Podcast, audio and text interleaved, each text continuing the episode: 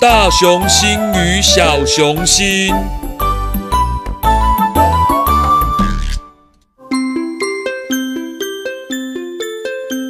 你在晚上会抬头看看天上的星星吗？织女星、猎户座、南十字星，这每颗星星和星座啊，都有一个属于它自己的传说。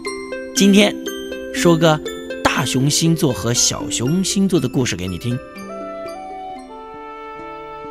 在希腊神话里面呢，月亮女神雅提密斯，呃嗯，就是我们一般说的罗马神话里的戴安娜。这月神雅提密斯啊，她有一个美丽又温柔的女仆，叫什么呢？叫加利斯特。这被那个天性风流的天神呐，宙斯给看上了。这个宙斯啊，就千方百计去追这个加利斯特，呃，常常背着这个天后，就他这个老婆啊，赫拉去看加利斯特。终于。在送了九万九千九百九十九朵的纯白雪花，在云端用彩霞写出加利斯特的名字，还有两场精彩的流星雨之后，加利斯特成为宙斯的情人。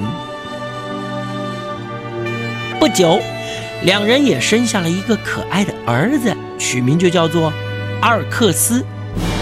可是很不幸的，这件事情马上就传到了天后啊，就。宙斯的老婆，那赫拉，她的耳朵了。什么？宙斯竟然和加利斯特生了个儿子？哼！我绝对不会善罢甘休的。这嫉妒又愤怒的赫拉，偷偷的将美丽的加利斯特，冰，变成一只母熊。哈哈哈！看你这个样子，还有谁会喜欢你呀？啊？哈哈哈哈！啊哈哈哈！